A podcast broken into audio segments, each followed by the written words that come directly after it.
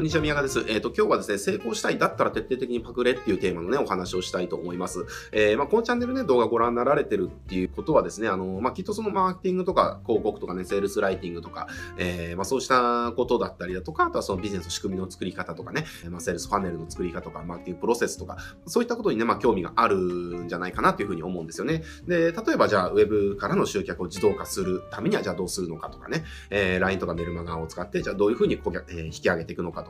えー、あとはそのね、ネット広告からどうやってね、こう、バックエンド買ってくれるまで動線を引くのかとかね、まあそういったことにね、すごくね、あの、興味ある方多いんじゃないかなっていうふうに思うんですよね。で、そうしたことを、あの、まあ自分のビジネスに取り入れて、まあ自分でこう、実践していこうと。まあ、そんな感じでいろんなね、情報を取ろうとされてて、まあ、このチャンネルの動画っていうのも、まあ、見てくれてる方っていうのは一部、えー、いるんじゃないかなというふうに思います。で、あの、これもちろん、あの、これ自体は全然、あの、何も悪いことじゃなくて、えー、むしろねど、どんどんやってもらいたいんですよね。あの、やっぱり最初って、まあ、その、手張りじゃないですけれども、やっぱり真似するっていうのはすごく大事で、これも断言いいとかみんな言ってますけれども、やっぱりね、オリジナルはやるなっていう。まあ、これやっぱりね、すごくね、原理原則だと思うんですよ。やっぱりその01っていうのは、その、発明に近いですから、まあ、すごく大変ですしね、失敗する確率も高いと。えー、だけれども、その誰かがやってうまくいってることっていうのをこう真似すればですね、えー、それっていうのはそのうまくいく確率は非常に高いので、えー、やっぱりね、こう真似するためにその情報を取っていくっていうのは、まあ非常に大事なことなんじゃないかなというふうに思うんです。で、ただですね、あの一つ気をつけてもらいたいことがあって、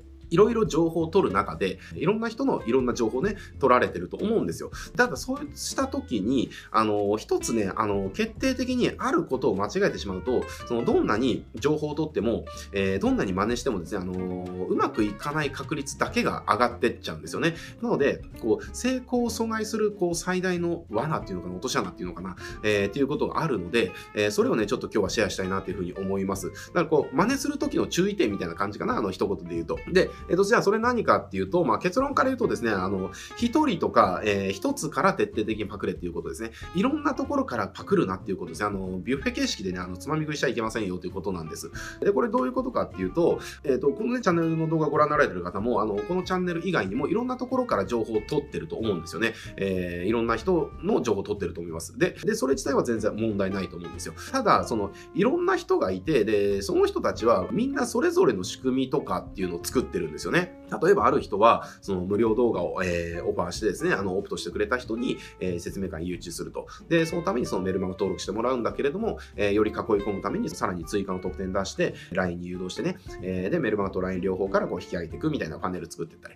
で、説明会来てもらったらそこでね、あの、プレゼンして高額の講座売っていくみたいなね。えー、まあそういった仕組みを作ってる人もいれば、例えばうちみたいに、まずはサブスク入ってもらって、えー、素早く顧客転換をして、バックエンドを継続的に買ってもらえる、その関係性を先に、えー、速攻で作ろうとするみたいな、え、仕組みを作ってるところもあるわけですよね。で、これやっぱり人によって仕組みの数っていうのはあるわけですよね。同じような感じなんだけれども、やっぱりその微妙に違ったりだとか、例えばある人は、えー、LINE の登録してもらうのに特典バリバリつけてるのに、ある人はつけてないとかね。で、うちみたいにそのサブスク最初から誘導するのに、その定価でオファーしてるところもあれば、え、うちみたいに100円のお試しみたいにオファーしてるところもあったりと。この同じような仕組みを作ってても、部分部分を見たらだいぶガラッと違ったりするんですよね。で、なのでこれじゃあどういうことかっていうと、みんなね、ちょっと違うんだけれども、みんなうまくいってるわけですよね。えー、違うのにうまくいってるっていうことはどういうことかっていうと、正解は一つじゃないっていうことなんですよ。あの、何が正しいとか、どれが正しいとか、これじゃなきゃいけないっていうことは何一つないっていうことなんですよね。えっ、ー、と、なので、誰かの情報を得てですね、それを真似してこう、うまく活かそうとするときって、一番やっちゃいけないのが、そのビュッフェ形式ですね、いろんな人のいろんなところをつまみ食いして、えー、やっていくっていうのも、まあ一番やっちゃいけないことなんですね。だから、例えばじゃあ A さんのこの部分を取り入れて、B さんのこの部分を付け足して、C さんのこの部分を付け足して、えー、D さんの、えー、E さんの F さんのみたいな感じで取り入れていくと。で、これ一番やっちゃいけないですね。これなぜならですね、大抵の場合、自分がやりたくないことを捨てるっていうのかなっていう感じで、自分がやれそうなことだけつまみ食いしちゃったりするんですよね。で、これもちろんそれでもいいんだけれども、仕組みとかっていうのは何か一つを変えてしまったら成立しないですよ。あの、な高級時計のあの歯車みたいなのをこう想像してもらえるとわかると思うんですけれども、あれめっちゃちっちゃな歯車1個でも取ったらですね、あの、針回らないんですよね。っていう感じで、その時計を成立させるためには、その時計に使われてる歯車を全部使わなきゃいけないんですよ。でも、この歯車なんか気に入らないから、あっちの歯車ちょっと持ってこようぜってなったら、それサイズが合わないからもう回らないんですよね。もしかしたらはまらないかもしれないし。なので、あの、これマーケとか仕組みとかをこう真似するときも全く一緒で、まず最初は誰か一人のやってることを全部徹底的にパクるっていう。まあ、これがね、すごく大事になってきます。えっ、ー、と、だからパ、いろんな人のやってることをパーツだけ抜き取ってきて、自分独自で組み立てるっていうことはね、あの最初絶対やっちゃいけないです。これがやれるのは、もうマーケの経験がめちゃくちゃ豊富な場合に限りいいですね。なので、最初は絶対に一人を徹底的にパクる。えー、誰か、まあ一人、会社、えー、まあどっちでもいいですけれども、えー、徹底にパクってると。なので、例えば、もしね、これご覧になられてる方が、うちみたいなビジネスを作りたい、うちみたいなビジネスをやりたいっていうふうに思ってるんであれば、うちがやってることを全て全部トレースしなきゃいけないんですよ。だけれども、じゃあ、例えば、うちがやってることって、じゃあ、例えばこれ、こう YouTube チャンネルで話すってことやってるじゃないですか。でも、うちを真似するときに、まあ、YouTube で話すのはちょっとやりたくないなっていうふうになって、YouTube をやらないっていう選択をするとですね、うちと同じことってできないんですよね。なぜなら、うちのこの YouTube チャンネルっていうのは、うちの仕組みをこう、形作るために重要なキーポイントになってるものだからですね。えー、さっき言いました時計の歯車ですね。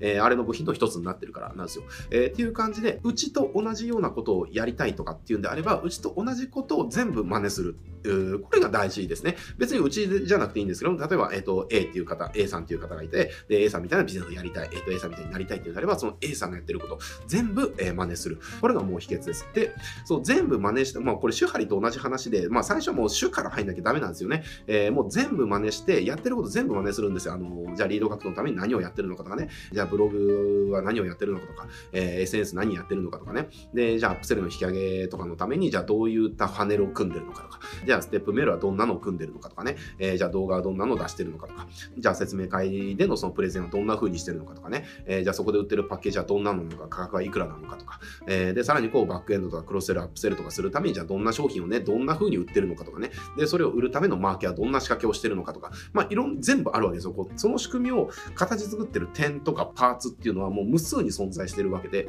えー、でもそれ全部を使ってるから、その人のビジネスが今その仕組みで回ってるわけですよ。だから同じようなことをやりたいんであれば、えー、全部真似しなきゃいけないですね。どれか一つをだけ持ってくるとかっていうのはやっちゃいけないわけですね。えー、時計のもう歯車としても何回も言いますけれども、その仕組みを回してるのはそのパーツが全て揃ってるから、そのパーツっていうのは代替ができないわけですよね。だけれども、これまあ周波りのその歯になってくるとですね、何が起きるかっていうと、このパーツは、えー、もっとこのパーツにしたらこうスムーズに回るよねっていうのがだんだん分かってくるんですよね。えー、で、だんだん分かってくるようになると何ができるようになるかっていうと、いろんな人のやつをビュッフェ形式で、えー、持ってきて自分でその時計のこう歯車を全部組み立てられるみたいなことができるようになるんだけれども、これってやっぱりね、あの、僕も経験上、やっぱり相当マーケの経験っていうのかな、あの、実体験かな、知識じゃないな、もう経験ですね。経験がないと嗅ぎ分けられないんですよね。えー、だから僕も、あの、まあ、マーケ、まあ、8年目かな、えー、9年目なのかな、まあ、やってますけれども、やっぱりそういったことがこう、つまみ食いで形にできるようになったのって、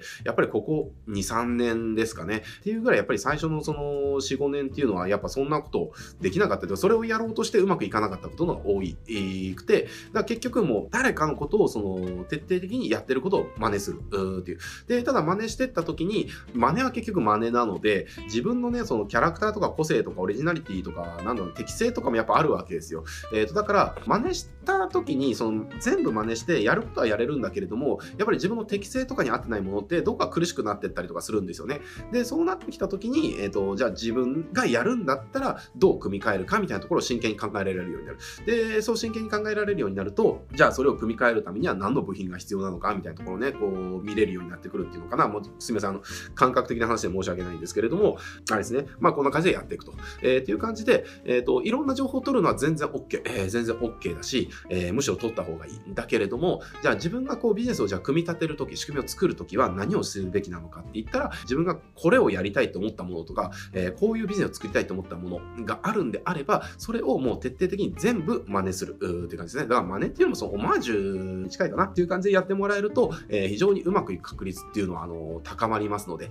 で、それでうまくいって自分のその経験から学んだことが増えていったら、あの、自然とですね、あの、自分で歯車をだけを集めてきて、時計を作るみたいなことがね、できるようになりますので、ぜひですね、その順番でやってもらいたいなっていうふうに思います。くれぐれも、この人のやってる、これはやりたくないから、ここだけちょ、えー、真似しよう。えー、で、B さんのやってることをすごくこう参考になって、だでも B さんのやってるこれに関しては、まあ、自分はもうできそうにないから、えー、捨てて、この部分だけ取り入れよう。みたいな感じで、えやってしまうと、決して、あの、うまくいきませんので、えそれだけね、ちょっと気をつけてもらえたらいいんじゃないかなというふうに思います。